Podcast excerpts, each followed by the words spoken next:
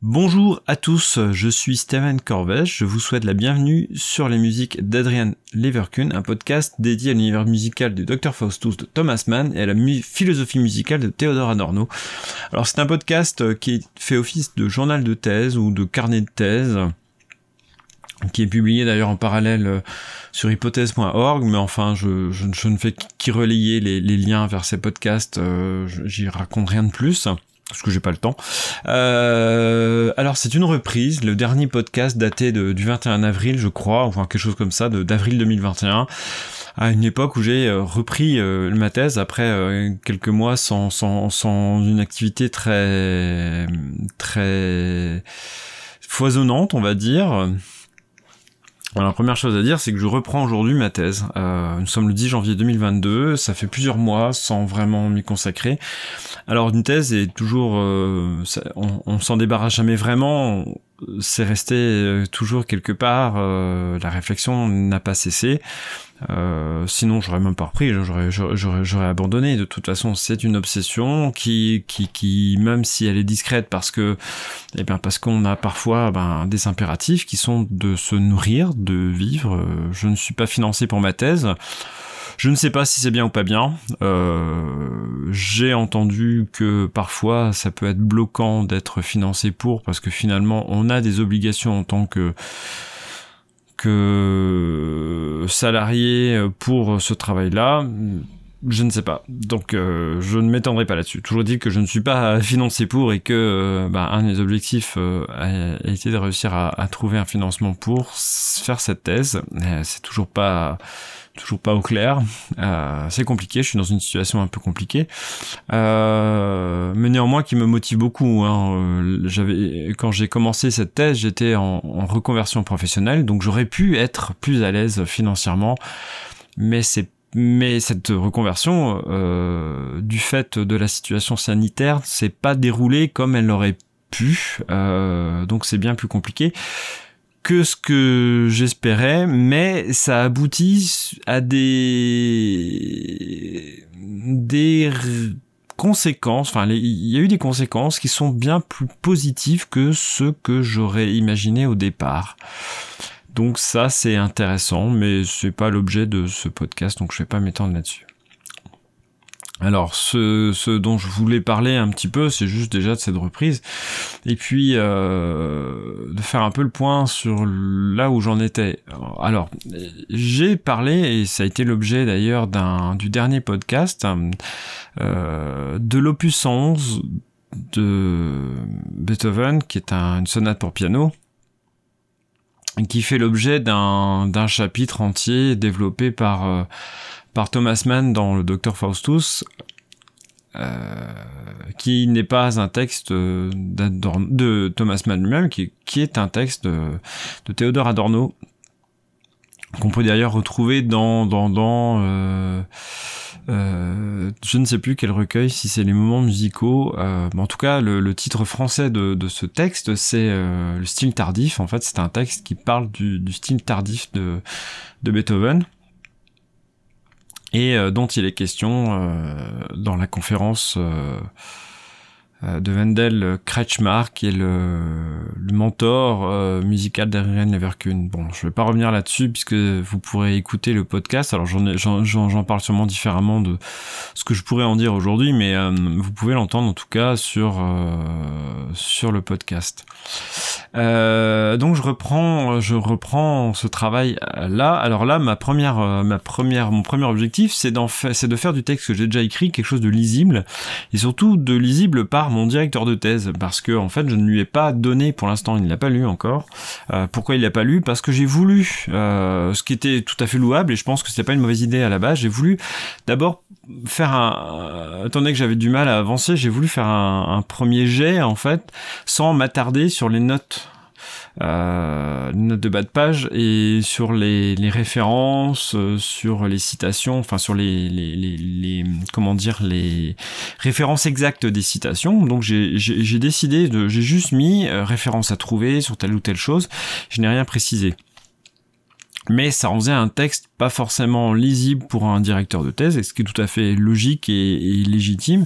Euh, je ne lui ai pas présenté, hein, je lui ai juste demandé ce qu'il ce qu'il souhaitait. il m'a quand même exprimé le souhait de de de recevoir plutôt un texte fini, enfin fini, en tout cas dont une version euh, version propre quoi. Et donc c'est ce que je suis en train de faire. Et c'est pas un mal en fait en soi euh, parce que du coup je suis sur cette reprise en train de relire et ça m'oblige à relire attentivement. Donc là je suis encore dans la, dans la relecture de l'introduction parce que dans l'introduction même il a fallu que je retourne chercher des références.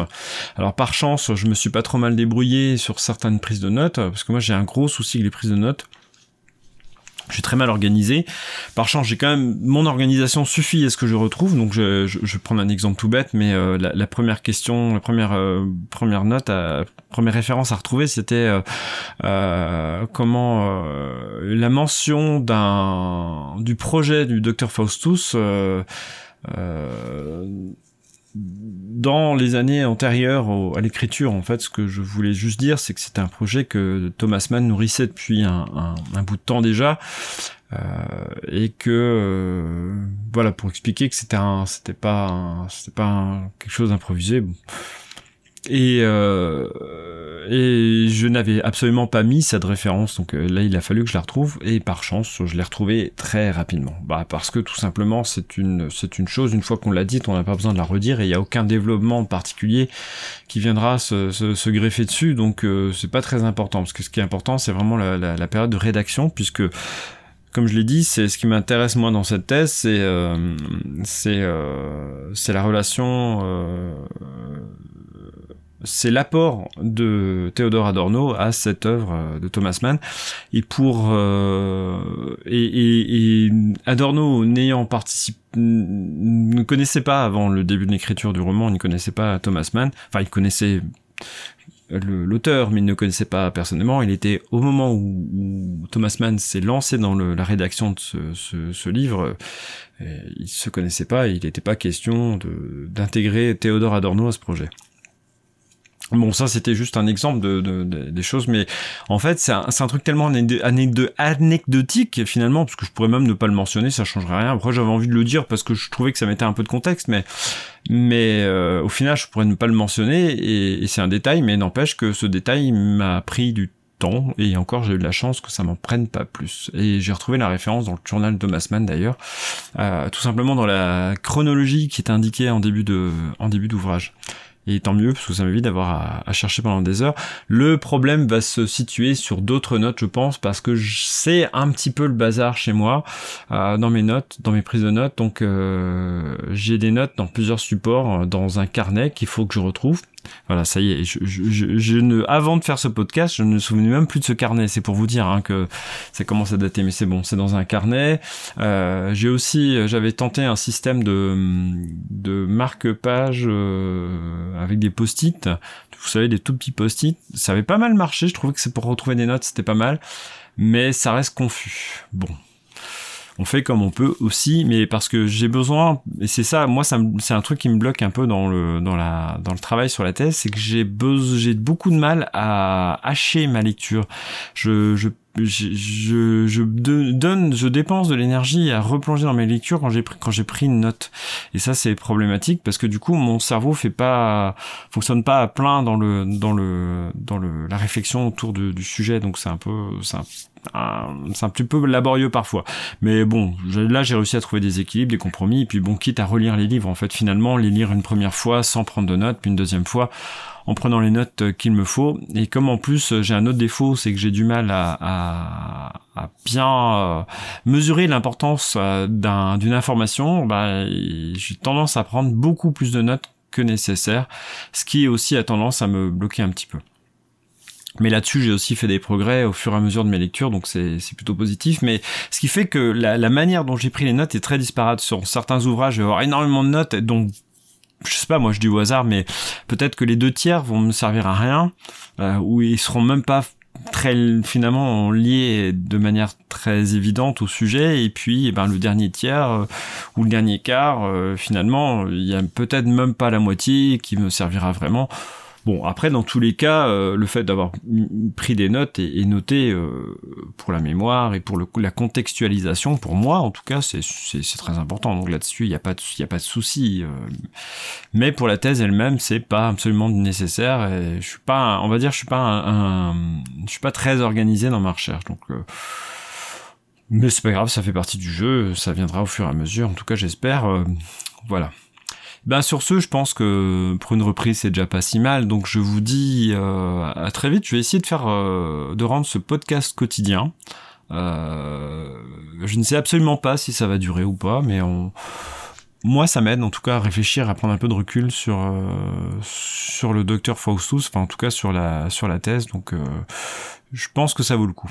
Le, le, le, seul impératif, c'est de réussir à ne pas faire un podcast trop long, même si dans l'usage, c'est pas mal de faire des podcasts longs parce qu'on les écoute dans des contextes où c'est bien d'écouter une lecture longue, d'écouter une, euh, émission qui est longue. Ben, après, on fait avec les moyens du bord, je trouve que c'est déjà pas si mal. Je vous dis à demain alors.